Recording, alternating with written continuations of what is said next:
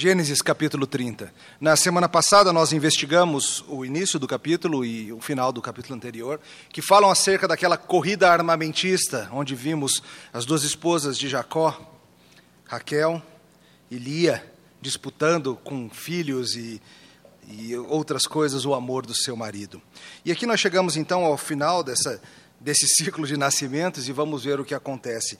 A gente vai investigar a partir do verso 26, mas só para o contexto, veja a partir do verso 25. Assim diz a palavra do Senhor. Tendo Raquel dado a luz a José, disse Jacó a Labão: Permite-me que eu volte ao meu lugar e à minha terra. Dá-me meus filhos e as mulheres pelas quais eu te servi e partirei, pois tu sabes quanto e de que maneira te servi. Labão lhe respondeu: Achei eu mercê diante de ti, fica comigo. Tenho experimentado que o Senhor me abençoou por amor de ti. E disse ainda: Fixa o teu salário, que te pagarei. Disse-lhe Jacó: Tu sabes como te venho servindo e como cuidei do teu gado, porque o pouco que tinhas antes da minha vinda foi aumentado grandemente, e o Senhor te abençoou por meu trabalho. Agora, pois, quando hei eu de trabalhar também por minha casa? Então Labão lhe, responde, lhe perguntou: Que te darei? Respondeu Jacó: Nada me darás. Tornarei a apacentar e a guardar o teu rebanho se me fizeres isso. Passarei hoje por todo o teu rebanho, separando dele os salpicados e malhados, e todos os negros entre os cordeiros, e o que é malhado e salpicado entre as cabras. Será isto o meu salário. Assim responderá por mim a minha justiça no dia de amanhã, quando vieres ver o meu salário diante de ti. O que não for salpicado e malhado entre as cabras e negro entre as ovelhas, esse, se for achado comigo, será tido por furtado. Disse Labão: Pois sim, seja conforme a tua palavra. Mas, naquele mesmo dia, separou Labão os bodes listados e malhados, e todas as cabras salpicadas e malhadas, todos os que tinham alguma brancura e todos os negros entre os cordeiros, e os passou às mãos de seus filhos, e a distância de três dias de jornada entre si e Jacó, e Jacó apacentava o, o restante dos rebanhos de Labão. Tomou então Jacó varas verdes de álamo, de aveleira e de plátano, e lhes removeu a casca, em riscas abertas, deixando aparecer a brancura das varas, as quais assim escorchadas, pôs ele em frente do rebanho, nos canais de água e nos bebedouros, onde os rebanhos vinham para descedentar-se e conceberam enquanto vinham a beber. E concebia o rebanho diante das varas, e as ovelhas davam crias listadas, salpicadas e malhadas. Então separou Jacó os cordeiros e virou o rebanho para o lado dos listados e dos pretos nos rebanhos de Labão, e pôs o seu rebanho à parte e não o juntou com o rebanho de Labão. E todas as vezes que concebiam as ovelhas fortes, punha Jacó as varas à vista do rebanho nos canais de água, para que concebessem diante das varas. Porém, quando o rebanho era fraco, não as punha. Assim, as fracas eram de Labão e as fortes de Jacó. E o homem se tornou mais e mais rico. Teve muitos rebanhos e servas e servos e camelos e jumentas. Até aqui a palavra do Senhor. Vamos orar. Obrigado, Senhor, por esse registro histórico dos feitos de nosso antepassado Jacó. Nós pedimos, Senhor, que ajude-nos a entender esta palavra e a aplicá-la ao nosso coração. No nome de Jesus. Queridos, como fazer para controlar as circunstâncias ao, no, ao nosso redor, para que as circunstâncias nos favoreçam? Como garantir que os nossos planos terrenos, de emprego, de dinheiro, de família, como garantir que os nossos planos saiam bem? Como é possível controlar as circunstâncias? É impressionante quando você começa a enxergar por aí o quanto as pessoas têm esquemas ideias, mandingas de como fazer o mundo fazer funcionar ao seu favor. Esquemas birutas, coisinhas pequenas, e a gente vê em toda parte. Loteria, por exemplo. Loteria é algo peculiar. Loteria é uma forma do governo tirar dinheiro do povo de um jeito que o povo ainda fique feliz. Não penso que seja algo legítimo para o cristão, mas não é disso que eu estou tratando hoje. O que eu acho curioso é ver as táticas que as pessoas empregam na tentativa de torcer a, probabilidade a seu favor e conseguir assim controlar e ganhar. Pegar algo que é definido randomicamente e tirar a sorte grande. Então você vai escolher os números e você combina, por exemplo, o número de filhos com o ano que você nasceu, você combina as datas de nascimento, e se você é brasileiro, você põe no formato dia, mês, ano, se você é americano, mês, dia, ano, se você é bielorrusso, Dia, mês, ano é igual no Brasil. Não sei se você sabe. Combinar o tamanho do pé com a altura e o peso. Alguns usam o IMC ao invés de usar o peso. Combinar a placa do carro com o aniversário do cunhado, favorito, não qualquer cunhado. Jogar o mesmo número toda semana, pois afinal um dia tem que sair, certo? Errado. Não tem que sair. Superstições avançam de maneira similar, tentativas de fazer com que eventos ao nosso redor aconteçam de uma maneira determinada por causa de algo que a gente fez. Por exemplo, acho que eu já contei para vocês certa feita de um amigo são paulino como eu, que tem a tradição de antes do jogo começar colocar algumas camisas no seu quarto, camisas do São Paulo em cima da cama com a TV ligada e sair. Ele deixa as camisas vendo o jogo lá no quarto. E ele assiste na sala com a, com a TV. Por quê? Porque quem sabe assim o Luiz Fabiano conserta e faz alguma coisa, não é possível. Mas essas coisas óbvias e grandes são absurdas e a gente até ri delas. Mas nós temos coisas que nós fazemos também. Manias, rituais, aquele jeito certo de girar a chave, aquela coisa que você mentaliza, que você fala quando você está chegando e você acha que vai dar certo. E facilmente a gente encontra, em particular, as crendices de crente também, não é verdade? Aquelas frases, aqueles chavões que nós utilizamos como se fossem amuletos. O sangue de Jesus tem poder. Quando você vai querer atravessar a rua movimentada ou receber um aumento de salário, você diz esse tipo de coisa. Como se a cruz do Calvário tivesse ocorrido para que você não se atrasasse ou conseguisse uma vaga no shopping. Mas a gente fala essas coisas, a gente tenta controlar as circunstâncias por meio de alguns chavões. Tudo isso são tentativas de mudar a realidade em nosso favor. Porque afinal a vida é complexa e a vida é cheia de decisões, cheia de mudanças, cheia de dificuldades, cheia de caminhos alternativos e muitas vezes a gente não sabe como navegar nessas coisas. E a gente fica tentando achar todo tipo de coisa para mudar o mundo em nosso favor. Será que Deus me quer nessa direção? Será que tal coisa foi um sinal de Deus? Será que eu devo usar desodorante ou não nessa entrevista de emprego, porque da última vez que eu usei eu não consegui? Os próximos dois sermões vão lidar bastante com essas questões de decisões, de sabedoria, de entender o caminho a partir de Deus. Mas hoje, em particular, nós vamos ver como nossas tentativas de controlar a nossa sorte são tolice na melhor das hipóteses, e às vezes até pecado e que no final das contas nós devemos agir com fé e obediência, confiando na providência do Senhor. Hoje encontraremos Jacó, nosso antepassado, um homem que passou a vida tentando encontrar maneiras de fazer o mundo funcionar melhor em seu favor. Iremos vê-lo agora com mais de dez filhos, pensando em que caminho seguir, para onde ir, e veremos ele de uma maneira curiosa, tentando conseguir vantagem para a gente, é, vantagem para ele mesmo e para sua família, e vamos pensar sobre essas coisas, mas em resumo, a nossa mensagem hoje é a seguinte: nós somos chamados por Deus para viver em obediência e fé, confiando nossas necessidades à providência dEle. Somos chamados por Deus a vivermos em obediência e fé, confiando a Ele as nossas necessidades. Vamos ver isso em alguns pontos. Primeira coisa para investigar: na vida nós temos conflitos e decisões difíceis que nos deixam perplexos. Verso 26 de novo: Dá-me meus filhos e as mulheres pelas quais eu te servi e partirei, pois tu sabes quanto e de que maneira te servi. Labão lhe respondeu: Ache eu mercê diante de ti, fica comigo. Tenho experimentado que o Senhor me abençoou por amor de ti.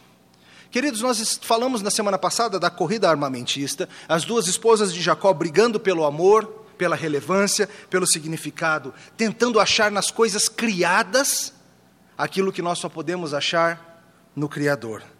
E Lia teve um monte de filhos, seis. As servas Bila e Zilpa tiveram dois filhos cada. E a história se encerrou semana passada com Raquel finalmente conseguindo ter um filho biológico, um menino chamado José. E o que se passa agora? Agora vemos Jacó começar a mudar. Na semana passada investigamos como Jacó agia como um mero bobão, um homem que vivia como um zumbi, deixando a vida e o faro o levar. Ele que era alugado de uma mulher para outra, para uma raiz de mandrágora. Mas a vida vai trabalhando, Deus vai trabalhando, e após o nascimento de José, o primeiro filho biológico da sua amada Raquel, por quem ele trabalhara 14 anos, Algo acontece no coração de Jacó e ele se dá conta, é hora de ir. O que, que levou Jacó a finalmente decidir ir embora? Por vezes é difícil, não é verdade? Decidir, discernir a melhor hora de partir, a melhor hora de se mudar. Muitas vezes nós somos demasiadamente místicos e buscamos sinais onde Deus nunca disse que iria dar sinais. No caso de Jacó, parece que ele finalmente despertou após Raquel ter esse filho. E ele percebeu que ele precisava se mover. Ele percebe que ele já cumpriu o tempo de trabalho para o seu sogro. Ele percebe que o seu sogro está enriquecendo, adoidado às custas dele. E ele percebe que a casa dele está descuidada e que ele tem algo a fazer.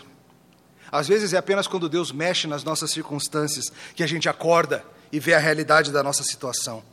Vamos falar um pouquinho mais sobre tomada de decisões no próximo sermão, mas note que a gente não tem que esperar a vida sacudir a gente para a gente mudar. Às vezes, mudanças legítimas podem acontecer mesmo com tanto, tudo indo bem. Jacó tem uma família bem grande para cuidar. E ele não vem agindo como um líder sábio. E ele vem percebendo que o seu sogro enriquece. Veja como isso provavelmente foi trazendo ressentimento ao coração de Jacó. Sentimentos ruins no coração de Jacó. Por 14 anos ele vê o sogro dele ir de ter quase nada a ser grandemente abençoado e acumular muita riqueza por causa dele, e ele mesmo não experimentou adequadamente e proporcionalmente do fruto do seu trabalho, como a Bíblia ensina. E Jacó percebe que é hora de ir embora, é hora de ir. Chega. Ele vai resolver ficar, mas depois ele vai embora de novo. E ele vai falar com seu sogro: Fala, sogrão, é hora de pegar meus filhos, é hora de pegar as esposas pelas quais te servi. E tu sabes que eu te servi bem. E é curiosa a resposta de Labão, veja só. Labão respondeu: Ache eu mercê diante de ti, fica comigo. Tenho experimentado que o Senhor me abençoou por amor de ti. Labão reconhece. Labão é um pilantra, a gente sabe disso, a gente já tem notado isso ao longo da história. Mas ele reconhece. Ele reconhece o valor de quem estava lá com ele. Talvez Labão já tivesse há muito tempo percebido que o serviço de Jacó era uma galinha de ovos de ouro para ele, mas nunca tivesse de fato dito. A gente é assim, não é verdade?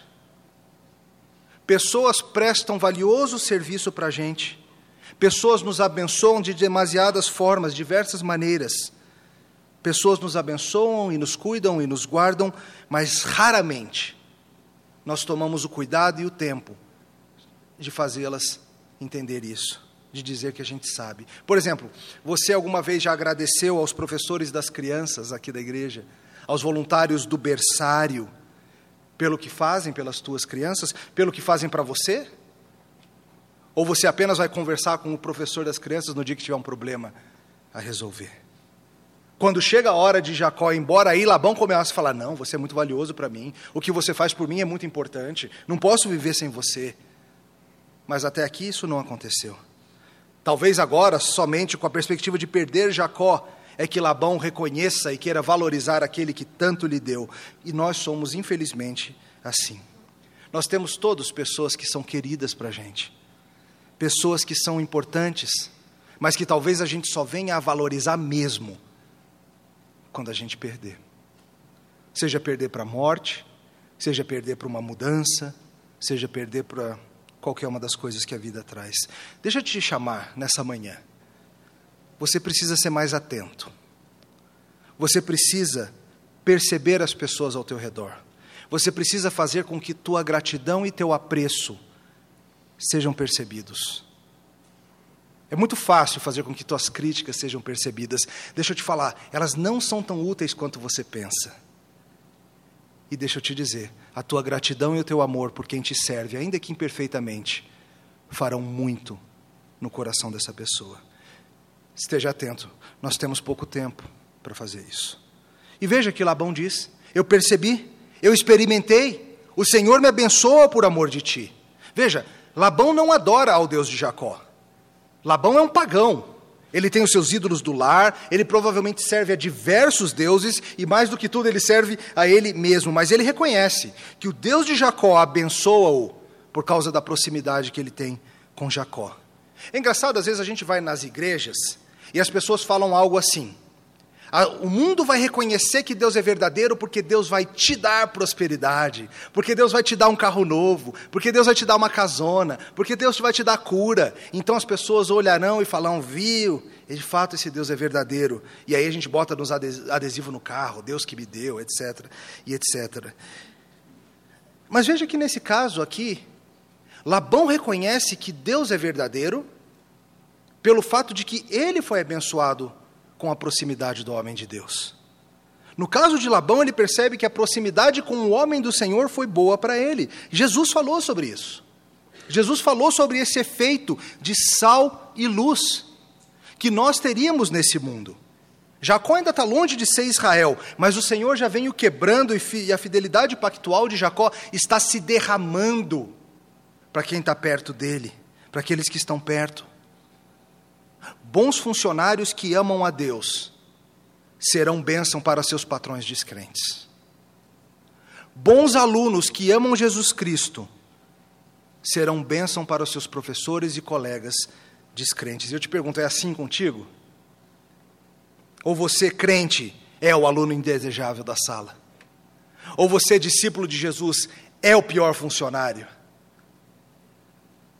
Aquele empregado problemático. Veja que Labão reconhece a realidade de Deus pelo fato de que Jacó, de fato, o serve bem e Deus o abençoa por meio de Jacó. Paulo falou sobre isso lá em Efésios. Ele disse: Não servindo à vista como para agradar a homens, mas como servos de Cristo devemos fazer de coração a vontade de Deus, servindo de boa vontade como ao Senhor e não a homens, certos de que cada um, se fizer alguma coisa boa, receberá isso outra vez do Senhor, quer seja servo, quer seja livre. Mesmo que você, meu irmão, minha irmã, esteja numa má situação de trabalho ou de estudo, algo longe do ideal, Deus te chama a, como Jacó, servir bem, para que por seu intermédio o descrente seja abençoado. E quem sabe venha reconhecer o nome do Senhor. Labão é um tanto pilantra. Essa palavra traduzida aqui na sua Bíblia como tenho experimentado, ela no original tem uma conotação de adivinhação. Algo como algo divino, foi-me revelado, foi-me dito, tem uma nuance sobrenatural. Labão está querendo dizer para Jacó que alguém falou para ele, um espírito ou alguma coisa, que ele sabe que a bênção que ele tem foi por causa de Jacó. E Jacó responde, e a forma do hebraico deixa claro, fala assim: não, não, não, você mesmo sabe isso é claro para todo mundo, é uma forma enfática utilizada no original. Não vem com essa conversa de que tem alguma coisa que te foi revelada, que você sabe. Está claro para todo mundo. Todo mundo sabe, Labão, que o seu crescimento, que a tua riqueza são frutos do meu trabalho. E agora é hora de cuidar da minha família.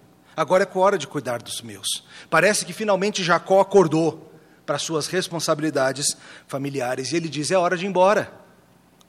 Mas Labão o convence, Labão joga com as ideias, Labão fala uma coisa, fala outra, Labão, o velho negociador, faz com que ele questione a sua decisão. Fixa o teu salário, vai. O que você quiser. Imagina Jacó ouvindo isso. Sabe quando você recebe uma oferta e você não sabe se ela é péssima ou excelente?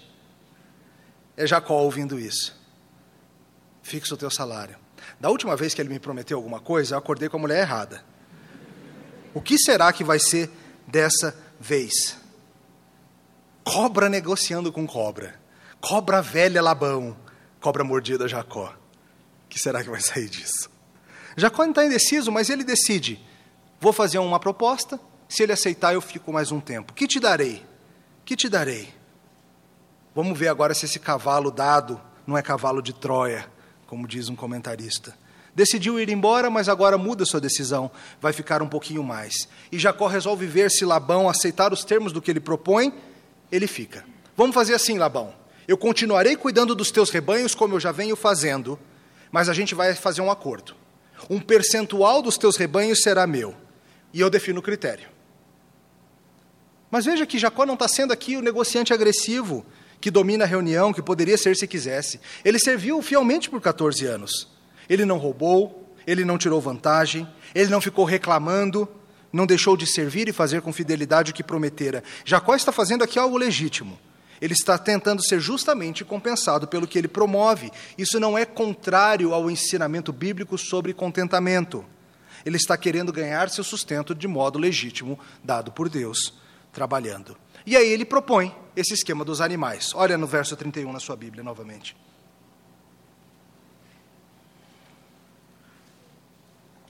Então Labão lhe perguntou: Que te darei? Respondeu Jacó: Nada me darás. Tornarei a apacentar e a guardar o teu rebanho se me fizeres isto. Passarei hoje por todo o teu rebanho, separando deles salpicados e malhados, e todos os negros entre os cordeiros, e o que é malhado e salpicado entre as cabras, será este o meu salário.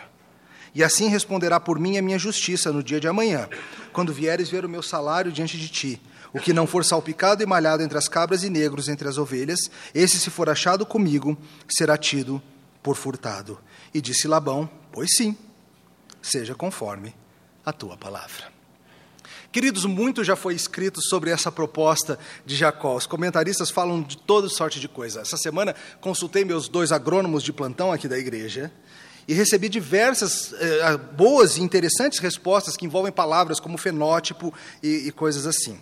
A gente sabe que essa questão de filhos, cores nos filhotes, envolve considerações genéticas, é óbvio. Que está em toda aquela questão de genes dominantes, genes recessivos essa questão dos cruzamentos não é simples. E talvez você se lembre um pouquinho disso do teu tempo de ensino médio, quando você fazia exercícios em biologia com as ervilhas de Mendel, lembra? Ou então aqueles cruzamentos dos coelhos Himalaia, chinchila, aguti e albino. Alguns tiveram um flashback agora. Lembraram do que aconteceu. Jacó e Labão não conhecem genética mendeliana, óbvio. Mas há milhares de anos, os criadores de animais sabem observar tendências.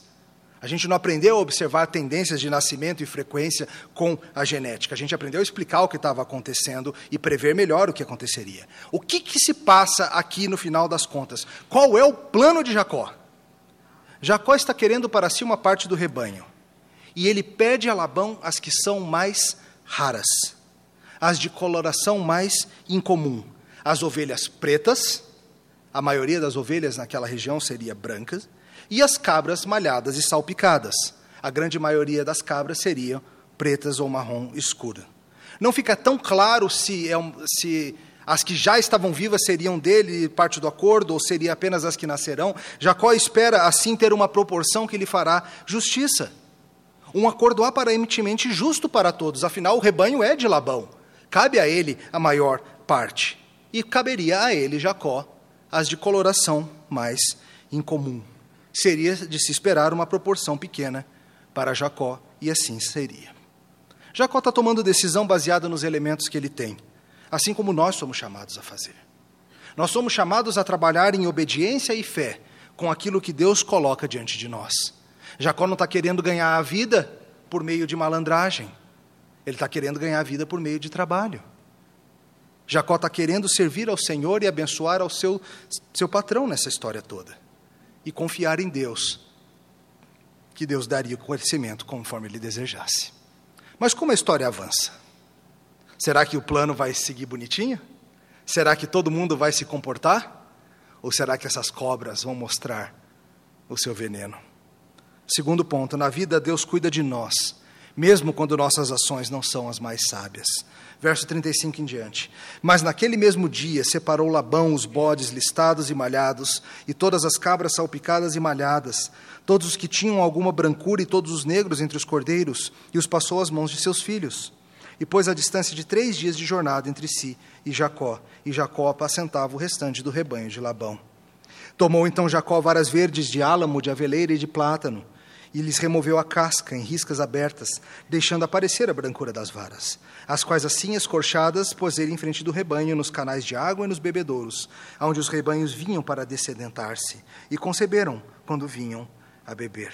E concebia o rebanho diante das varas, e as ovelhas davam crias listadas, salpicadas e malhadas.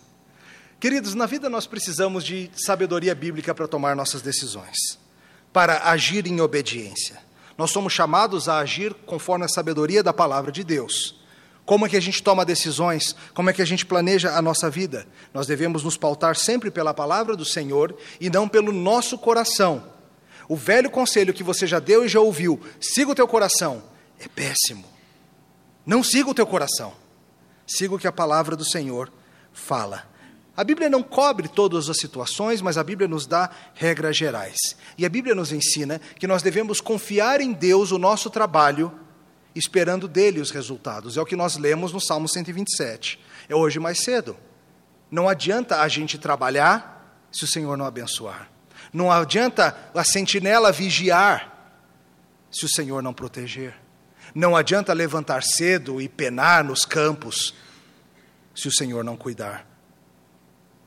E a gente vê que a história vai continuando e tanto Labão quanto Jacó vão tentar agir de maneira que o acordo penda para o seu lado. Será que tem alguma forma de eu agir para que eu saia melhor? Será que tem algum jeito de eu botar minha camisa para assistir o jogo de futebol e o meu time vencer? Labão vai para o caminho da desonestidade. Labão é pilantra. Labão tenta dar o golpe no seu próprio genro. Será que ele pensou assim? Jacó, Jacó é um trouxa mesmo, de novo vou dar o tombo nele. Genros se tornam filhos pelo casamento. Ele está dando o tombo no seu próprio filho. Vai lá, Labão não tem exatamente uma visão bíblica do que é um casamento, isso é óbvio. Mas é mais do que isso. Ele não está apenas sendo desonesto para com seu genro, ele está dando tombo também na subsistência das suas filhas, dos seus netos. Labão, como todo pilantra, observa a brecha da lei. Observa aquilo que não ficou tão claro e tira proveito dessa brecha. E quantas vezes a gente faz assim? A regra não foi específica o suficiente, não cobria esse caso. Jacó havia dito: a partir de amanhã a gente vê isso, quem, o que a gente achar, a gente conta direitinho, e se achar alguma dessas comigo, vai ser roubada, trate assim. Amanhã. Não ficou claro o que aconteceria hoje. E hoje Labão dá um jeito de tirar dali todos os animais que na cabeça dele seriam capazes de produzir filhotes que iriam para Jacó. Não havia ficado claro no acordo se os que já existiam seriam dele ou do outro, e ele faz o seguinte: pega esses bichos, fala para os seus pastores, e leva para longe, três dias de distância, e lá vão eles embora. Mas esse esquema de Labão, ao contrário do que ele imagina, não vai garantir apenas o nascimento de ovelhas brancas. Novamente, a genética nos engana às vezes. Pais brancos podem ter um filhote escuro.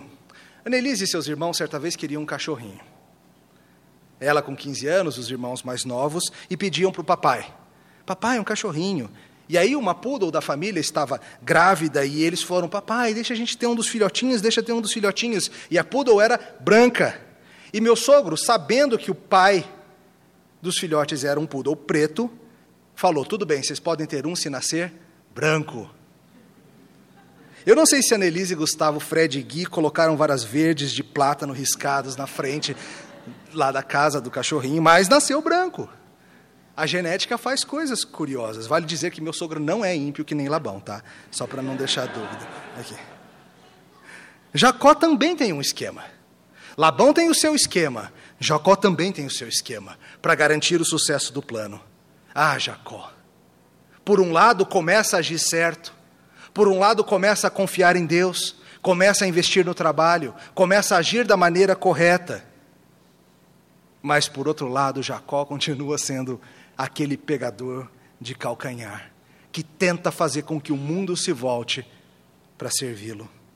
E ele pega algumas varas, umas varas verdes de algumas plantas, do álamo, da aveleira, do plátano. E ele pega essas varas e ele risca, ele remove a casca em riscas abertas, de forma que aquela parte branquinha lá de dentro fique à vista. E ele pega essas varas e coloca lá perto dos bebedouros, onde as ovelhas e as cabras vão to tomar água.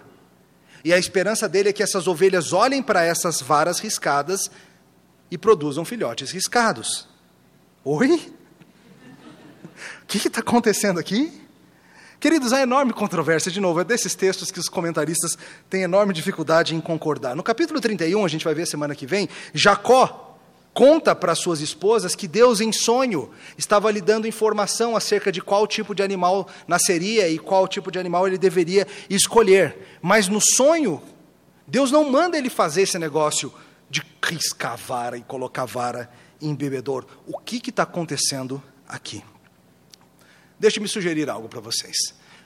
O missiólogo, um dos missiólogos mais importantes do século XX, o Dr. Paul Hilbert, falou bastante, escreveu sobre algo muito interessante e muito útil para a gente entender a missiologia, o que ele chama de o problema do meio excluído. Ele era missionário na Índia e, certa ocasião, ele notou algo que explicava vários problemas e ele começou a estudar essa situação. Um dia Paul Hibbert estava na sua vila e um líder da, na, estava na cidade e o líder da igreja de uma das vilas recém-convertidas veio pedir orientação para ele. E esse líder da vila falou o seguinte: há uma crise, há uma epidemia de varíola lá na vila e várias crianças já faleceram.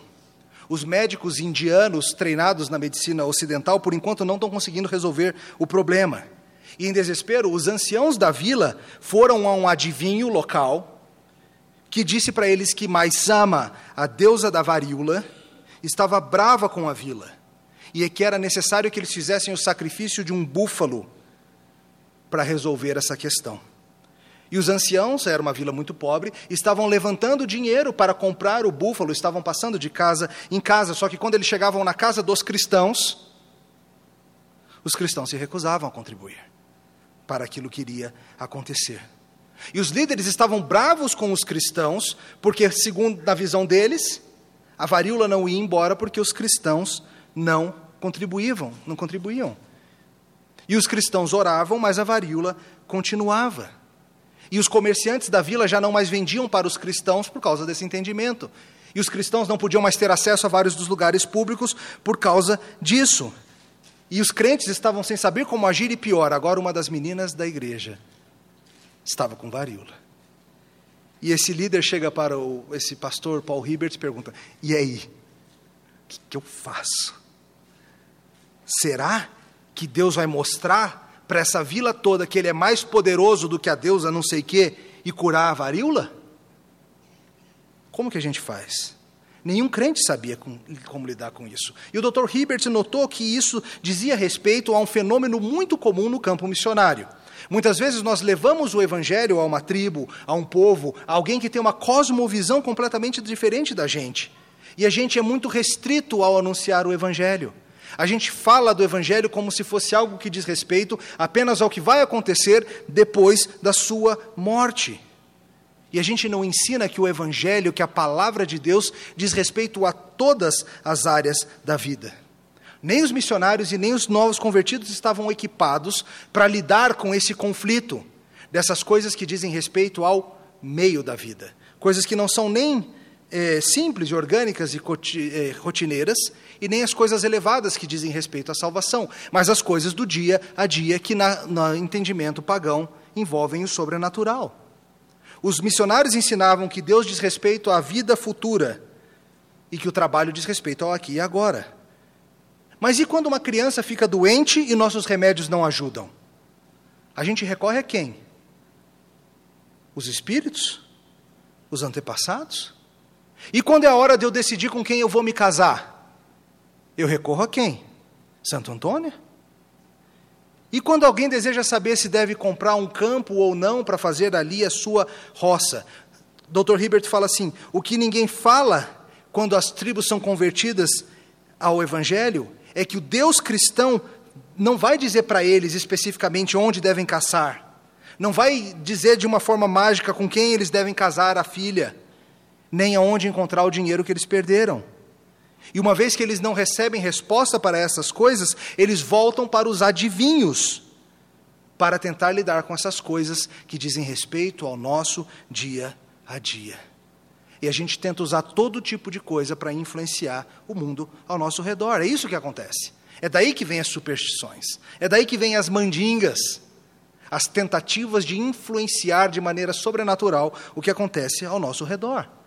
No passado, as pessoas utilizavam meios diversos. As pessoas se convertiam a Jesus Cristo, mas quando era hora de escolher onde eu vou me casar e com quem, perguntava para as estrelas, porque a Bíblia não fala. E ninguém ensinou como tomar decisões biblicamente.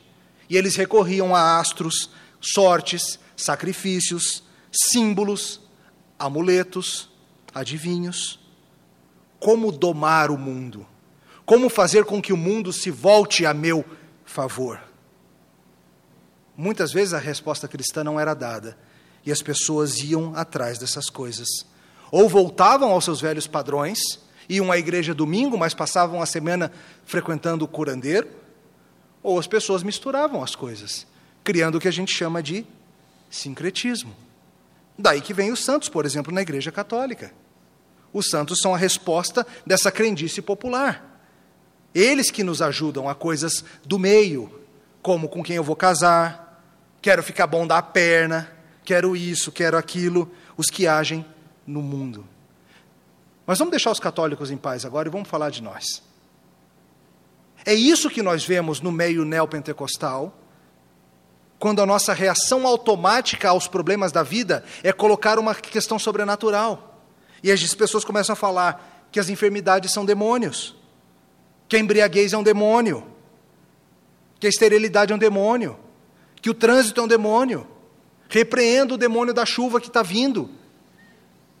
Esse é um modo pagão de pensar sobre como a vida funciona.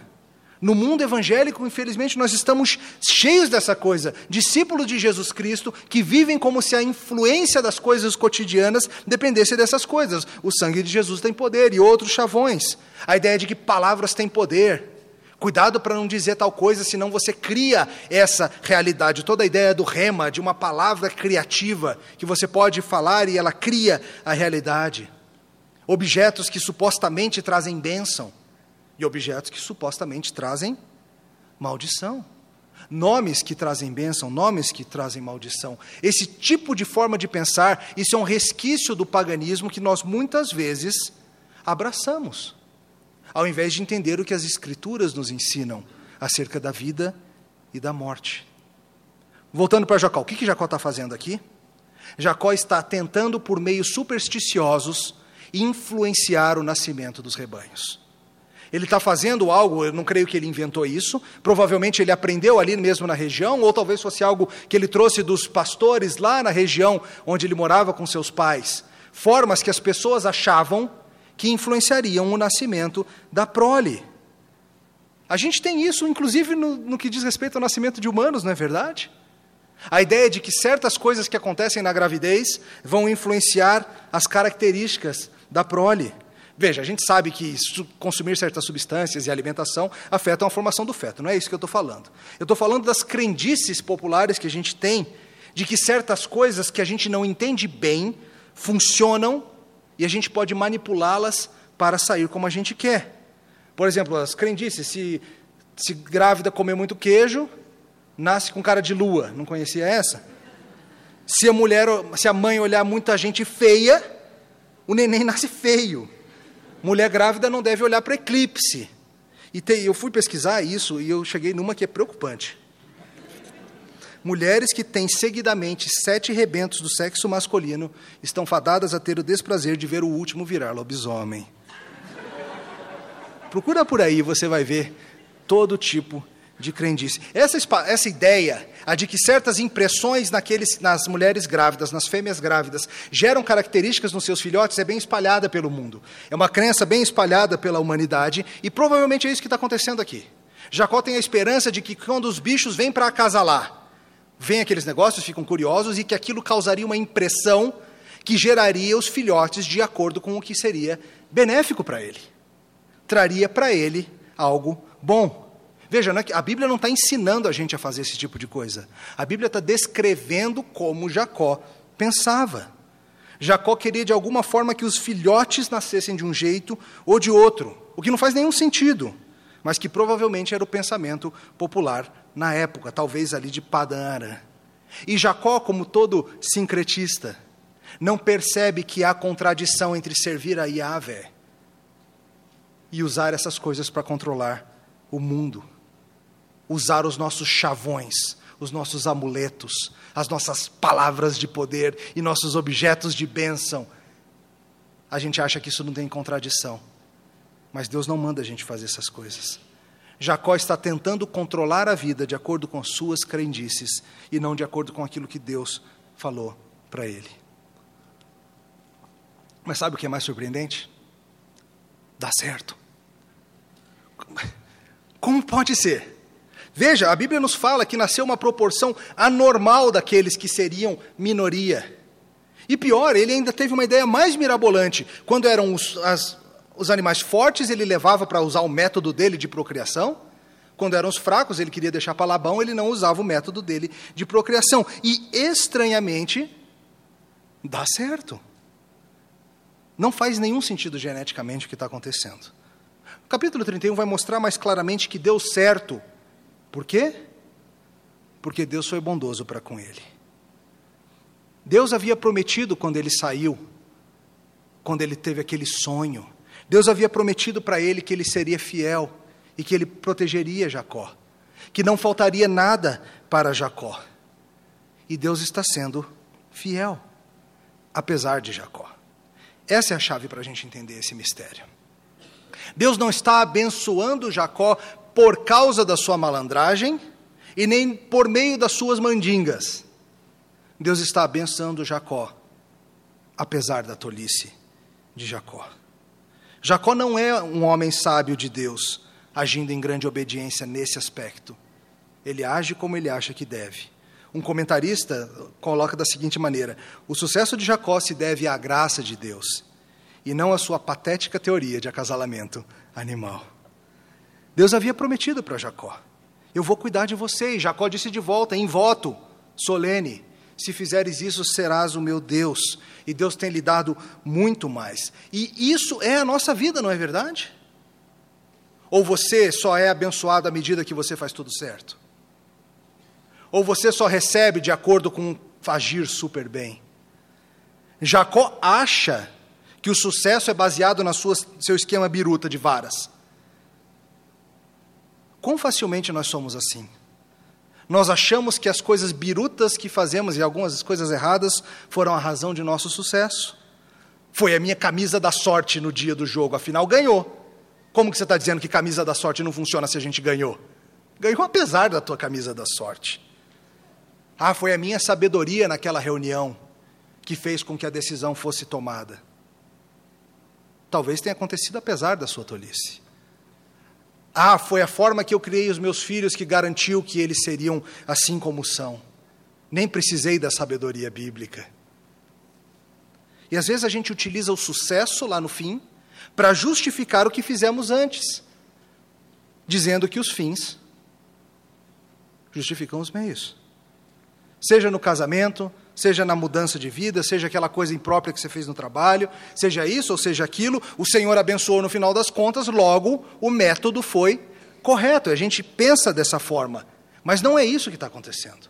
Apesar da crendice de Jacó, Deus o está abençoando, porque Ele é o Deus misericordioso, que é fiel mesmo quando nós somos infiéis, que cuida da gente mesmo quando nós não merecemos. Queridos, discípulos do Nazareno devem entender que Deus não nos dá de acordo com o que merecemos. Que a bênção sobre Jacó não vem porque Jacó está agindo certinho. Quantas coisas na sua vida não saíram bem, apesar da tua tolice, apesar da tua rebeldia, apesar dos teus esquemas e teus planos mirabolantes, e você ficou achando que era a sua esperteza, que era a sua qualidade. Pregadores e líderes de igreja acham isso o tempo todo justificam as bobagens que ensinam e fazem, dizendo a igreja está cheia. Pais e mães podem achar isso também. Nosso método de criação não é nada a ver com a Bíblia, mas deu certo, não deu? Olha que menino joia, olha que moça de respeito. Eu quero chamar você a ver uma coisa. Deus nos chama a agir em fidelidade a Ele. Só que nenhum de nós é capaz de fazer isso.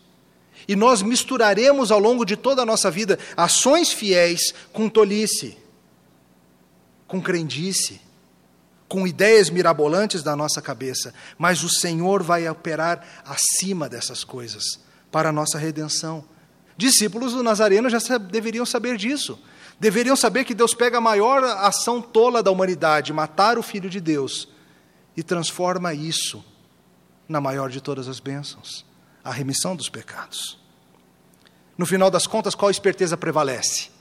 A esperteza de Labão ou a esperteza de Jacó? No final das contas, prevalece a providência de Deus. Dr. Hibbert, sobre aquela ocasião da varíola, conta que no final das contas a criança cristã faleceu. Nós sabemos que sacrificar búfalos não teria resolvido nada. E felizmente as famílias fiéis ao Senhor não caíram na superstição desse mundo rebelde, mas algo surpreendente aconteceu. Dr. Hibbert conta. Uma semana após a nossa reunião de oração, E Elaia, era o nome do homem, retornou para dizer que a criança havia morrido. E eu me senti totalmente derrotado. Quem deveria, que tipo de missionário seria eu se não era nem capaz de orar por uma criança doente para ser curada e ela receber uma resposta positiva? Algumas semanas depois, Elaia retornou triunfante. Como você pode estar tão feliz se a criança morreu? Eu perguntei. E ele respondeu: A vila teria reconhecido o poder de Deus se ele tivesse curado a criança. Mas eles sabem que uma hora ou outra essa criança iria crescer e morrer. Mas quando eles viram naquele funeral a esperança da ressurreição e de nosso reencontro nos céus, eles viram uma vitória ainda maior. Eles viram uma vitória sobre a própria morte. E eles começaram a perguntar sobre o caminho cristão. De uma forma nova que eu nunca imaginara, a oração foi atendida da maneira que trazia maior glória a Deus, não da maneira que satisfaria meus desejos imediatos é muito fácil transformarmos o cristianismo em mera mágica. É bem interessante a gente pensar em tudo isso à luz da cruz. Pois a obra de Jesus Cristo não diz respeito apenas ao dia em que morreremos, se iremos para o céu ou para o inferno. A obra de Cristo diz respeito a muito mais. Mas não é para você usar Jesus que nem um amuleto, que nem magia. Você não usa Jesus para te dar saúde ou prosperidade. Você, Jesus não é um pé de coelho para você botar no bolso. É Ele que te leva no bolso. É Ele quem usa a vida toda para te moldar a Ele. Mesmo na tolice de quando você acha que está fazendo certo e não faz. Mesmo quando você tenta obedecer e não sabe direito como. Prospere a tua casa ou não. Morra de varíola teu filho ou não Jacó está sendo trabalhado por Deus. Deus está mandando ondas no castelinho de areia do coração de Jacó. E Deus vai fazer do jeito que o glorifica, não do jeito que satisfaz os teus desejos. E isso é bom. E às vezes você vai até achar que conseguiu porque você foi especial, mas foi graça, foi misericórdia, foi Cristo agindo. E a maravilhosa promessa de que com o Espírito Santo habitando em nós, Ele irá nos trabalhar, Ele irá nos moldar, Ele irá nos fazer crescer no meio de toda essa confusão que é esse mundo. Isso é mais importante do que quantas ovelhas você vai ter. Oremos. Obrigado, Senhor, por Jesus Cristo, nosso Redentor. Nós te louvamos porque Ele fez o que não podíamos e Ele controla a nossa vida. Confessamos, Senhor, que muitas vezes nós achamos que o destino do mundo e o destino de nossas vidas está em nossas mãos e esquecemos que somos apenas instrumentos, mesmo em nossas histórias. Nós te agradecemos pela tua providência que não nos dá conforme merecemos, mas que graciosamente nos protege e nos abençoa mesmo quando estamos errados. Nós te louvamos, Senhor, pois é por graça e graça livre somente. No nome de Jesus. Amém.